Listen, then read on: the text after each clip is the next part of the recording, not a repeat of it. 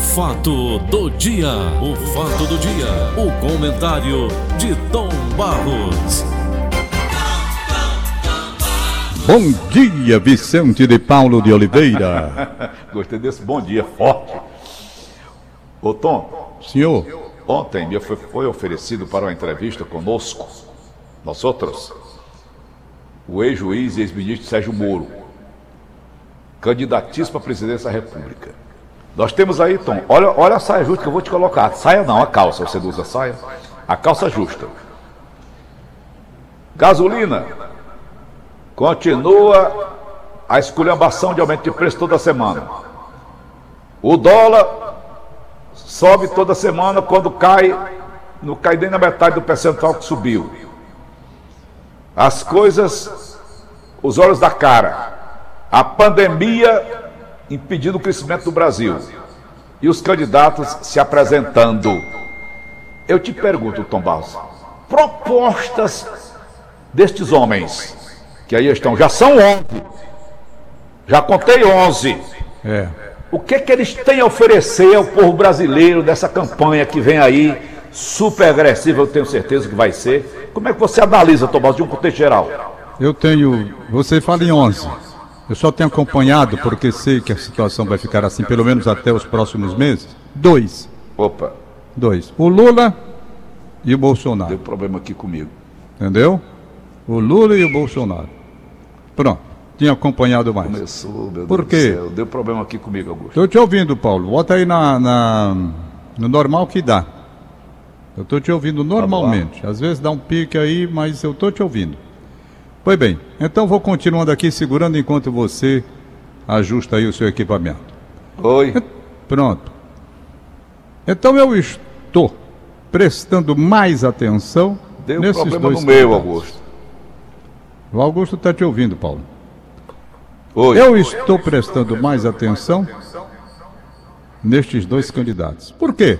Porque até o momento, eu não acredito, por exemplo, que Sérgio Moro vá detonar, subir, explodir. Não acredito. Não acredito. Pode ser. Em política, acontece um fato, às vezes, extraordinário e muda toda a situação, toda a, a tudo aquilo que a gente está analisando muda. Em política acontece isso. Fato extraordinário. Não vê Mas até o momento, para mim, Sérgio Moro não está aí. Dória também não está aí. Entendeu? Para mim, tem dois candidatos aí com realmente na briga para a presidência. Um para ficar e continuar, que é o Jair Messias Bolsonaro, e o outro querendo voltar, que é o Lula. Pronto, são esses dois. Então vamos esperar que haja um fato novo. Quem é que vai? Dória, no momento, tem a menor condição. Sérgio Moro, nem pensar, não tem a menor condição de chegar lá. No momento, esses não tem. 11 que você falou, só esses dois estão lá pertinho. Os outros têm que trabalhar muito, mas muito, com a proposta qualquer aí, para mudar o pensamento, porque o país continua dividido, quer queiram, quer não. Com relação à Petrobras, isso é uma imundice. Isso é imundice, isso é uma vergonha nacional. Uma vergonha nacional. Eu peço ao Augusto Assunção, por gentileza, colocar no ar Luan Diógenes, para a gente ouvir a explicação desavergonhada da Petrobras. É o 210, viu, Augusto? Nós vamos 210. pagar, Tom, pelo, pelo, pela roubalheira que foi feita lá dentro? Estamos pagando. Olha aí, olha aí o Luan Diógenes. Diga, diga Luan. A partir desta quarta-feira, o preço médio da venda da gasolina da Petrobras para as distribuidoras passará de R$ 3,09 para R$ 3,24 por litro, um aumento de 4,85%. Assim, desde janeiro de 2022, o preço do combustível acumula alta de 77,4%. Para o diesel, o preço médio da venda passará de R$ 3,34 para R$ 3,61 por litro, representando um avanço de 8,08%. Segundo a Petrobras, os ajustes são importantes para garantir que o mercado siga sendo suprido em bases econômicas e sem riscos de desabastecimento. A estatal voltou a lembrar que o aumento para as distribuidoras representa apenas parte do preço final pago pelo consumidor na bomba. Luan Diógenes para a Rádio Verdes Mais. Tá vendo aí? Que pouca vergonha. É, mas o que eles argumentam, 77,4% de aumento. Set, hein? Eles argumentam que saindo de lá da refinaria, até chegar na bomba, é onde vão aumentando. Paulo, ninguém é culpado de nada neste país. Ninguém. E o preço disparando. E todo mundo tirando de banda. Não sou eu, não sou eu, não sou eu. E a gasolina e o diesel aumentando. 77,4%. Por quê? Dizem, bom, é a dolarização, mercado internacional. E vem com ameaça. Olha, se a gente não fizer esses reajustes, corre risco de desabastecimento. Que pouca vergonha. Eu conheço isso. Ameaça de falência da Previdência, eu escutei todo santo dia. Vai falir, vai falir, não sei o que. Tudo é uma ameaça. Os aposentados futuros poderão não receber seus benefícios, vai falir. O país está quebrado. Teve que arranjar dinheiro, tá aí o dinheiro para socorrer as pessoas depois que o Covid chegou. Dinheiro tem. Não tem porque a roubalheira foi grande. Porque a corrupção que você tem um jornal que todo santo dia você lê aí e não para. Todo santo dia, todo dia eu escuto aqui que não para. É corrupção, corrupção, corrupção, a despeito de tudo. De tudo. Não para. Não para. Então, é assim que nós vamos viver? É assim que nós vamos viver? Fizeram reformas. Fizeram reforma da Previdência, reforma trabalhista. Não é? Que era para melhorar. Eu pergunto, cadê melhor em quê? Em que é que está melhorando? Estão falando, sabe em quê? E aumento. Taxa de lixo. Mais um para o pescoço do pobre do pai de família. É hora? Sou contra não. Sou contra o momento. Sou contra o momento. Tudo tem seu instante. Quando nós estivermos numa situação melhor, que prometem e não cumprem, aí se poderia pensar em novas cargas tributárias para cima do pai de família Aí se poderia pensar num imposto, numa coisa mais. Eu me lembrei do Serinho Barros agora, lá na França. Quando ele foi. Ele mora lá há 40 anos. Quando ele recebeu lá o contra-cheque dele que olhou, disse: Puxa vida, a carga tributária aqui na França é maior do que a do Brasil. Tomou foi um susto. Mas quando ele viu o que estava recebendo de em troca, ele disse que teve vontade de ir lá e disse: Rapaz, tire mais um pouco. Por quê? Porque tinha tudo. Tinha tudo. Tinha um padrão de vida digno. Escola para os seus filhos, saúde. Tinha esse negócio de plano de saúde, não, rapaz. Saúde pública, escola pública, de alto nível.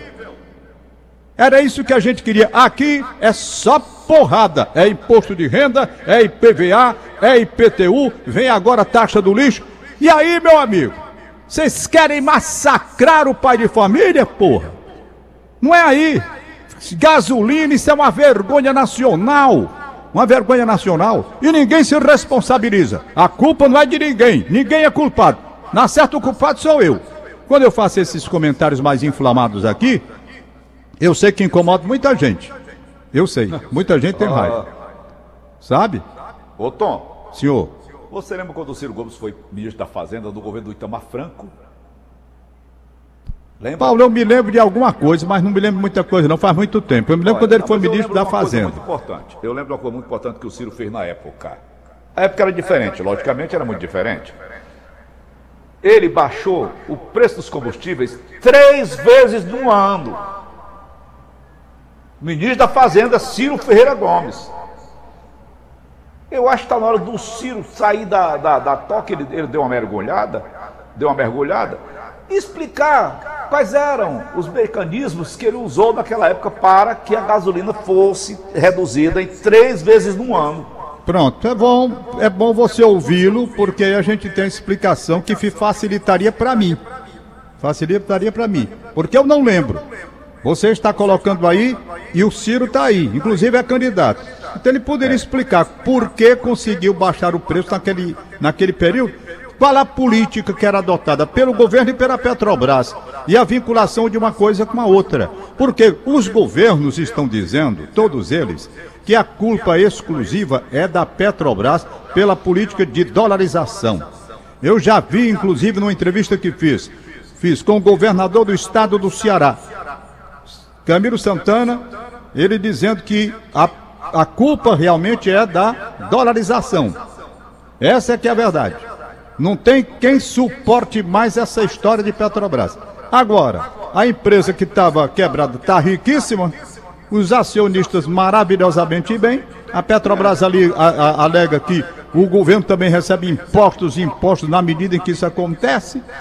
E aí, gente, fica muito difícil o pobre mortal, um locutorzinho de rádio, que é o que eu sou, simplesmente isso, ficar nessa situação de gritar todo dia santo para poder sobreviver. Poder sobreviver. Nós estamos lutando e gritando pela sobrevivência. Rapaz, isso é uma desmoralização, rapaz. Isso é desmoralização. Toda semana aumenta a gasolina. Ah, toda semana. E ninguém consegue brecar um negócio desse, rapaz. Ninguém. É a dona Petrobras, senhora do mundo, senhora do Brasil, senhora de tudo e fim de papo. E vai dizer alguma coisa que vem mil explicação técnica que eu não aceito, porque o Brasil produz gasolina e você só poderia falar em dolarização naquilo que seria que vem de fora e aqui não tem produção não? Não, é. mas tem isso, tem. Pai, para tudo, para justificar aumento no Brasil, para justificar aumento aqui no Brasil, mil e, mil e um argumentos. Aí aparece. Para derrubar preço não aparece nada. Mas é. tá bom, por hoje. Vou é, tipo, meus papeizinhos, meus aniversariantes. Você falou na França, falou aí do Celinho Barros, ah. e eu me lembrei da Tonha. Quem é a Tonha, a Tonha pelo amor França, de Deus? Tom. Hein? Tá achando tudo caro? É, tá achando que o povo tá passando fome? Dê brioche pra eles. Ah, Antoninha, Antonieta. Maria Antonieta. É, Mariazinha. Ô, Tom, tô, falar em Mariazinha, ah. o Tom Cavalcante me mandou ontem uma machinha. Ah. Quem mandou pra ele foi o Daniel Filho. O Daniel Filho é diretor da Globo, né? Não sei se é mais não. Né? É, já tá encostado. E o Daniel mandou para o Tom Cavalcante, o Tom Cavalcante mandou para mim, eu mandei para ti. Mas eu uma não vi não. carnavalesca. Oi? Eu não sei se o Augusto dá para colocar no ar. Aí.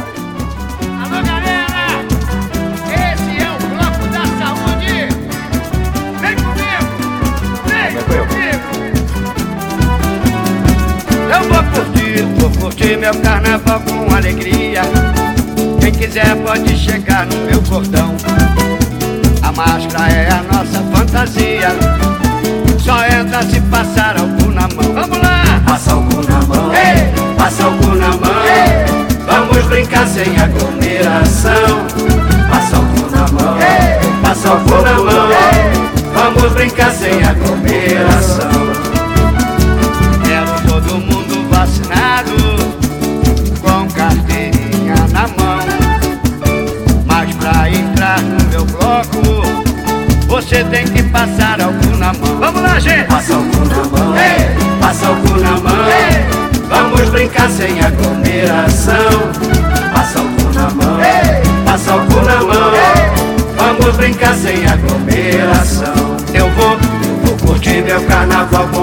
Alegria.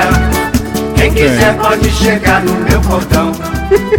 A máscara é a nossa fantasia. Tá bom, enquanto, enquanto é passar álcool na mão, ah, é. beleza. Ruim é quando fizer o contrário, passar a mão no álcool. Vamos nós, as datinhas de hoje. Quero abraçar meu querido amigo Jonas, nove anos de idade. Ô, Jonas, já recebi aqui a sua foto, rapaz, com o café da manhã que você recebeu na cama hoje dos seus pais, meu querido amigo Clígia, minha querida amiga Marinei Salles. Marinei Salles, todo mundo aqui tá com saudade imensa, imensa, imensa de você minha querida Marinês. Abraçar o irmão Davi, tá aí a família reunida nesta festa de aniversário do Jonas, nove anos, família linda, maravilhosa. Abraço para vocês, vocês moram no meu coração. Augusto, eu não vi aqui a nota do Gerson Moreira que você disse que mandou, não, viu?